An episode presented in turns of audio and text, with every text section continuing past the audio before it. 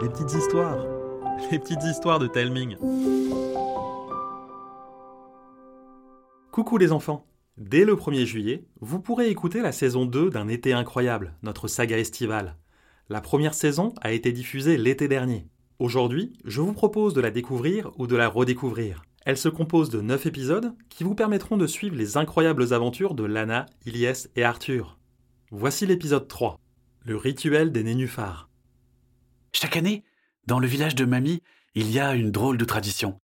Lorsque le soleil commence à se coucher, pour laisser place au premier quartier de lune du mois de juillet, tout le monde se réunit autour de l'immense étang qui est à 25 minutes à pied du village. Chaque habitant vient avec un nénuphar en papier à l'intérieur duquel il a écrit un souhait, le dépose sur l'eau et le regarde éclore alors que le courant l'emporte tranquillement. Arthur m'avait déjà raconté mille fois la légende à l'origine de cette tradition. Il y a très longtemps, le coin était si sauvage qu'aucun humain ne pouvait y vivre. L'étang était colonisé par les nénuphars. Au crépuscule de la première pleine lune d'été, un voyageur s'y est arrêté. Alors qu'il plongeait ses mains dans le lac pour se désaltérer, de la fleur du plus gros et du plus beau des nénuphars est née une fée. Elle dit au voyageur Toi qui m'as vu naître, je t'accorde un souhait. L'homme venait de très loin, il était fatigué de marcher et de parcourir le monde. Je souhaite juste un bout de terre tranquille pour pouvoir me reposer. Ne cherche plus, je vais faire de cette terre hostile un coin de paradis où tous ceux qui le souhaitent pourront vivre des jours paisibles. C'est comme ça que le village, si tranquille, est né. Le lac ne comptait plus un seul nénuphar. Alors quelqu'un a eu l'idée d'y déposer des nénuphars pliés dans du papier coloré. Il arrivait que les souhaits se réalisent encore, mais depuis quelque temps, ça arrivait de moins en moins souvent. Malgré ça, chaque année, les gens affluaient. C'était notre fête préférée, Alana, Arthur et moi. Encore plus que le 14 juillet ou la grande fête du village. Le rituel des nénuphars était un spectacle silencieux et incroyable où des centaines de morceaux de papier se dépliaient lentement sous le regard brillant d'espoir des villageois. Vous pensez qu'ils vont où? Peut-être que des loutres les ramassent pour les donner à la fée Je pense qu'ils vont dans la mer. Après tout, l'étang y est relié par tout un tas de canaux. Logique, non?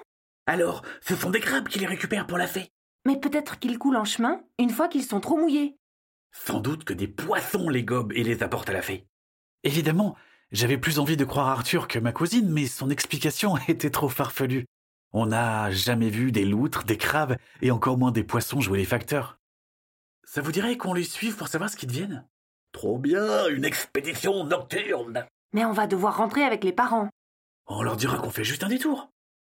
On ne risquait rien à suivre les nénuphars. Peut-être que c'était grâce à la bénédiction de la fée, mais le village de Mamie était vraiment le plus tranquille du monde. On n'y fermait jamais ses portes à clés.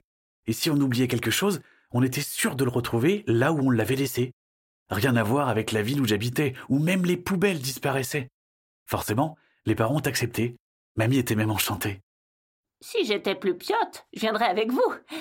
J'ai jamais osé. Il y a plein de rumeurs à propos de ce qui arrive à ces nénuphars-là. Arthur la regarda la bouche ouverte et les yeux pleins d'étoiles.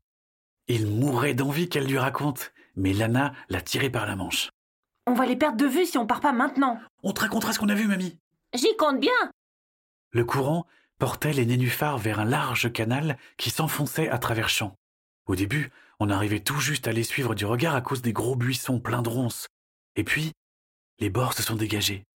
On put mieux les voir se suivre en tournoyant à la queue Arthur s'approcha un peu trop près du bord, glissa, se rattrapa in extremis à une branche, mais finit quand même une chaussure dans l'eau. Accompagné des flocs, flocs de la chaussure d'Arthur, on suivit les fleurs de papier jusqu'à ce que le canal se sépare en deux.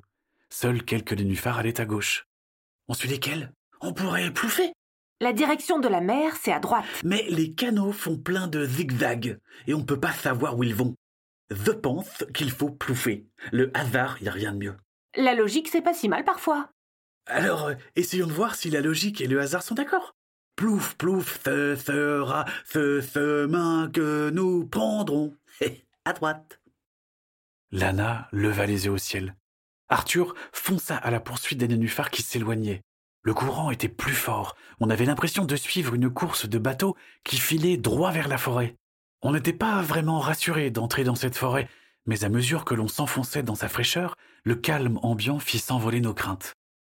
Les nénuphars flottaient sagement, et puis deux commencèrent à s'enfoncer dans l'eau paisible. Aussitôt, ils furent comme aspirés. Quelque chose les a gobés. Ce sont les poissons. Je le savais. Il doit avoir un appétit d'ogre, ton poisson. Un à un, les nénuphars disparaissaient dans les profondeurs du canal. En quelques secondes, il n'en restait plus. Arthur nous tira derrière un tronc d'arbre.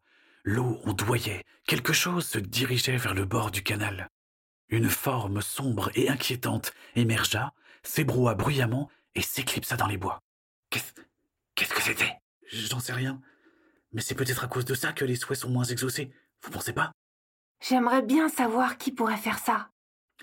On peut euh, s'arrêter là aussi. On a déjà une belle histoire à raconter. On pourrait devenir des héros. Imagine la une de la Gazette. Trois enfants sauvent les souhaits du village. La frousse d'Arthur s'envola.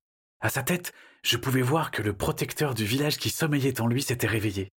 La chose avait laissé de légères traces de pas. On aurait dit des pieds d'humain. Arthur grogna, jurant qu'il allait donner une bonne leçon à ce voleur de souhaits. On suivit la piste, guidé par les seuls rayons de la lune d'été. Elle nous mena jusqu'à une partie du sous-bois où le sol était couvert d'un tapis de mousse épaisse et molletonnée. Devant nous se dressait la table de pierre, une immense pierre plate autour de laquelle il nous arrivait de jouer au chevalier de la table ronde avec Lana et Arthur. Mais ce soir, quelqu'un y étalait consciencieusement sa récolte en sifflotant un air joyeux. De dos, on aurait dit un garçon à peine plus grand que nous. Dis donc, c'est pas très sympa de voler les souhaits de village. Le petit voleur se crispa. Il se retourna, lentement, très lentement. Arthur trébucha en découvrant son visage. Deux petites cornes recourbées ornaient son front, quatre canines d'un blanc étincelant sortaient de sa bouche. Au-dessus d'un nez qui ressemblait à une grosse patate, deux grands yeux globuleux, bleu nuit, nous fixaient. La créature tremblait et semblait bien plus apeurée que nous. Vous vouloir voler nourriture à Toija Tu manges des nénuphars en papier? Ça bon, très très bon souhait. Les meilleurs que Canal amène à Toija. On a bien fait de parler à gauche. Vous mangez aussi souhait. Non, on voulait savoir où ils allaient. Et on t'a vu les voler. Toija pas volé. Toija pêché d'en haut. Ici récolte assez pour manger toute l'année. On n'a pas le droit de boulotter les souhaits des gens comme ça. Toija peut manger que souhait. Et nénuphar facile à chasser. Tu ne pourrais pas manger les mauvais souhaits? Ça pas goûté. C'est comme le tofu. Comme ça, euh, ça a pas de goût, c'est même dégueu. Mais en rajoutant une bonne sauce et des épices, c'est un délice. Oui, enfin, euh, ça rendrait surtout service. Les méchants pourraient être moins méchants et même devenir gentils. Tu serais une héroïne. Ça a toujours été souhait de Toija.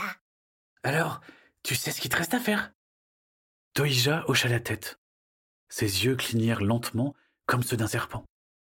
Une fraction de seconde, l'obscurité emplit toute la forêt.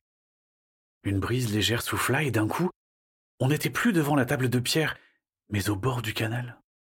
Deux nénuphars prenaient l'eau pendant que les autres continuaient leur course. On échangea des regards perdus. Qu'est-ce qui s'est passé? On a remonté le temps?